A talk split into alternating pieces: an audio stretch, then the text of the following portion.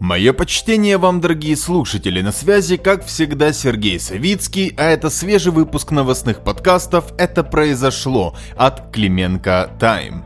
Настолько свежий, что аж с пылу, с жару. Новостей сегодня чуточку меньше, чем вчера, но они от этого не менее важные. Поэтому располагайтесь поудобнее и поехали!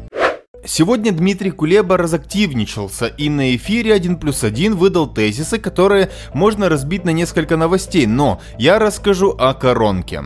Глава МИД Украины Дмитрий Кулеба заявил, что российская вакцина «Спутник Ви» — это навязывание пропагандистских штампов и идеологии, а само обсуждение закупки «Спутника» является признаком гибридной дискуссии. Конечно, продажа вакцины от короны — это идеология, но не только российской вакцины а и той же Pfizer и BioNTech, перевозка под конвоем, под прицелом десятков камер, публичные вакцинации первых лиц, это тоже идеология. И как Виктор Медведчук является в Украине лоббистом закупки и производства «Спутник Ви», так и западные агенты являются лоббистами не закупки «Спутника» и прививок других стран. Правда, в итоге единственная вакцина, которую нас могут привить, это малоэффективная китайская. Но лоббисты вам расскажут, что она лучше российской, что даже привиться бензином лучше, потому что потому. Продолжим тему вакцины другой новостью в тему. Еще одно исследование китайской вакцины от коронавируса Sinovac, которую будет закупать Украина, показало ее эффективность еще ниже, чем я вам рассказывал во вчерашнем подкасте. Бразильские СМИ, которые ссылаются на источники в местном нацагентстве по надзору за здоровьем, говорят о ее эффективности на уровне ниже 60%, но выше 50%. Якобы по данным источников бразильского издания UOL в анонсированном на сегодня отчете нацагентства эффективность вакцины исследовали в соответствии с требованиями ВОЗ, потому и есть коррекция по цифрам. Помните, вчера я рассказывал, что во время испытаний в Индонезии разработка компании Sinovac показала эффективность на уровне 65,3%, а в той же Бразилии на третьей фазе клинических исследований вакцина показала результативность 78%. Еще пару доуточнений по эффективности и будет вакцина лотерейка, работающая по принципу повезет повезет, не повезет. Еще раз напомню к слову, эту вакцину будет поставлять контора, которая раньше финансировала партию «Голос». Кстати, турки при этом тоже будут покупать эту вакцину, но по текущей информации Турция заказала не только 50 миллионов доз вакцины Sinovac, а и 4,5 миллиона доз BioNTech Pfizer. А теперь загадка. Какая из этих вакцин будет для черни, а какая для солидных господ? В Турции, правда, результаты испытания вакцины Sinovac внезапно показали ее эффективность на уровне 91,25%. Идем дальше. Сегодня в Берлин для переговоров прибыли политические советники лидеров нормандской четверки Андрей Ермак и Дмитрий Козак. Представители Франции и Германии, безусловно, тоже принимают участие. В свою очередь, представитель посольства России в ФРГ поделился деталями встречи. Цитирую. Предметом встречи представителей стран нормандской четверки станет обсуждение реализации итогов Парижского саммита 2019 года в части политического урегулирования конфликта. Конец цитаты цитаты. Также коллеги из телеграм-канала «Разведчик» дают интересную информацию по сегодняшней встрече Козака и Ермака в Берлине. Они пишут, что Ермак и Козак на встрече политсоветников в Берлине обсуждают проведение выборов на Донбассе. Скажем так, если обсуждаются действительно выборы, то это прям топ и в десяточку. Потому что это краеугольный вопрос, вокруг которого и крутятся все перспективы разрешения донбасского кейса. Еще одна новость уходящего дня. Президент Молдовы Майя Санду сегодня прибыла с официальным визитом в Украину. Это ее первый зарубежный визит в качестве лидера государства. Вчера мы первыми сообщили об опасениях в окружении Порошенко по этой встрече. Если кратко, у Гетмана переживают, что среди обсуждаемых вопросов будут совместные контрабандные схемы Петра Порошенко и беглого молдавского олигарха Влада Плохотнюка. Что еще интересное, планы ОП обсудить обсудить эту тему сообщил телеграм-канал из орбиты офиса Зеленского. При этом информация подана так, что эта схема якобы больше интересует Санду, и ее обсудят в обмен на участие Молдовы в крымской платформе. По факту, конечно, офис президента интересует обе темы. 2021 год ВП настроены сделать годом маргинализации политсилы Порошенко. А теперь о наболевшем, то есть о тарифах. Уже столько слуг народа высказались за снижение цен на коммуналку для украинцев, что даже как-то неловко спрашивать, а что это вы все очнулись-то только вчера или сегодня? И как в принципе назначенный вами Кабмин провел это повышение? Кто в этом виноват? У исполняющего обязанности министра энергетики Юрия Витренко вот уже есть ответ, кстати. Он заявил, что в высоких ценах на газ для населения Украины виноват, конечно, российский «Газпром», Газпром, мол, цена нафтогаза не является рыночной из-за отсутствия совершенной конкуренции на оптовом рынке, а нет конкуренции из-за доминирования российского Газпрома на рынках Центральной и Восточной Европы. Вы можете сказать, как же, ведь украинским потребителям достаточно газа внутренней добычи.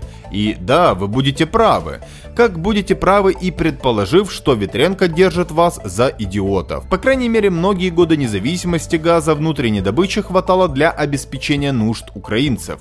Импортный газ шел на работу промышленности, производств. В 2019 году Коболев рассказывал, что внутренней добычей обеспечено около двух третьих потребностей украинских потребителей. Но явно не вина украинцев в том, что этот показатель упал, правильно?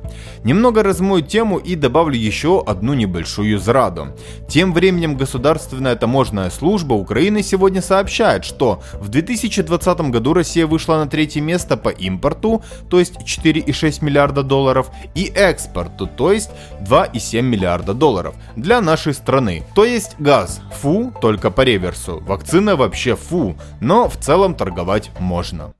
А теперь дам вам наш авторский расклад по кейсу главы КСУ Тупицкому. Дошло до смешного. Сегодня на сайте Конституционного суда написали, как и за какие деньги отдыхает в Эмиратах этот самый Тупицкий. И, как вы поняли, это антикриз по компании, которая идет по отпуску Тупицкого уже неделю. Ситуация вся эта гораздо шире, поэтому и расскажем шире. Итак, 6 января анонимный телеграм-канал, который по нашей оценке связан с офисом президента, слил информацию об отдыхе Тупицкого в Эмиратах. Сначала пошли детали о его билетах на самолет, затем, спустя три дня, пошли другие детали. Судья якобы отдыхает в королевской вилле в отеле Кемпинский Hotel and Residences Palm Jumeirah за более чем 300 тысяч гривен в сутки, с четырьмя спальнями и бассейном. А еще в Эмиратах он якобы провел ряд встреч с представителями украинского и российского бизнеса. Забавно, что сегодня запущена информация о том, что это якобы телеграм-канал Андрея Портнова, Тупицкого. История была бы стройной, ведь Портнов публично высказывался против Тупицкого, но не задача. В большом получасовом видеоразговоре оператора телеграм-канала с Тупицким он говорит, что он из проекта «Исландия» Владимира Петрова. А это на сегодня проект и человек, близкий к отдельным людям в офисе президента. Иванов не даст соврать. Можно рассуждать, что журналист соврал, но зачем? Целом задача этой компании понятна – сделать Тупицкого токсичной фигурой и коррупционером. Потому в КСУ и включили антикриз, рассказав, что Тупицкий якобы отдыхал не на вилле за 300 тысяч гривен в сутки, а гораздо дешевле, в двухместном номере по 260 тысяч гривен за весь период, что меньше его зарплаты за декабрь. Также в заявлении суда сообщается, что Тупицкий не встречался на отдыхе с украинскими или российскими бизнесменами. Но главное в этой истории не это. Первые дни 2020 2021 дали нам время изучить старые и новые политические телеграм-каналы и прийти к выводу. В офисе президента взялись развивать свою сетку телеграм-каналов. И речь совсем не об анонимных сторожилах украинского политического телеграм, вроде легитимного. Речь о двух выкупленных каналах и двух запущенных с нуля, с общей аудиторией 188 тысяч подписчиков. Правда, в крупнейшем из них большинство подписчиков это боты, потому и порядка двух третий подписчиков этой сетки тоже боты. Но как бы то ни было, в качестве площадки для стартовых вбросов и последующего разгона в СМИ вполне подходит. Тем более, что по нашей оценке информацию по Тупицкому также платно разгоняли через ряд крупных новостных каналов.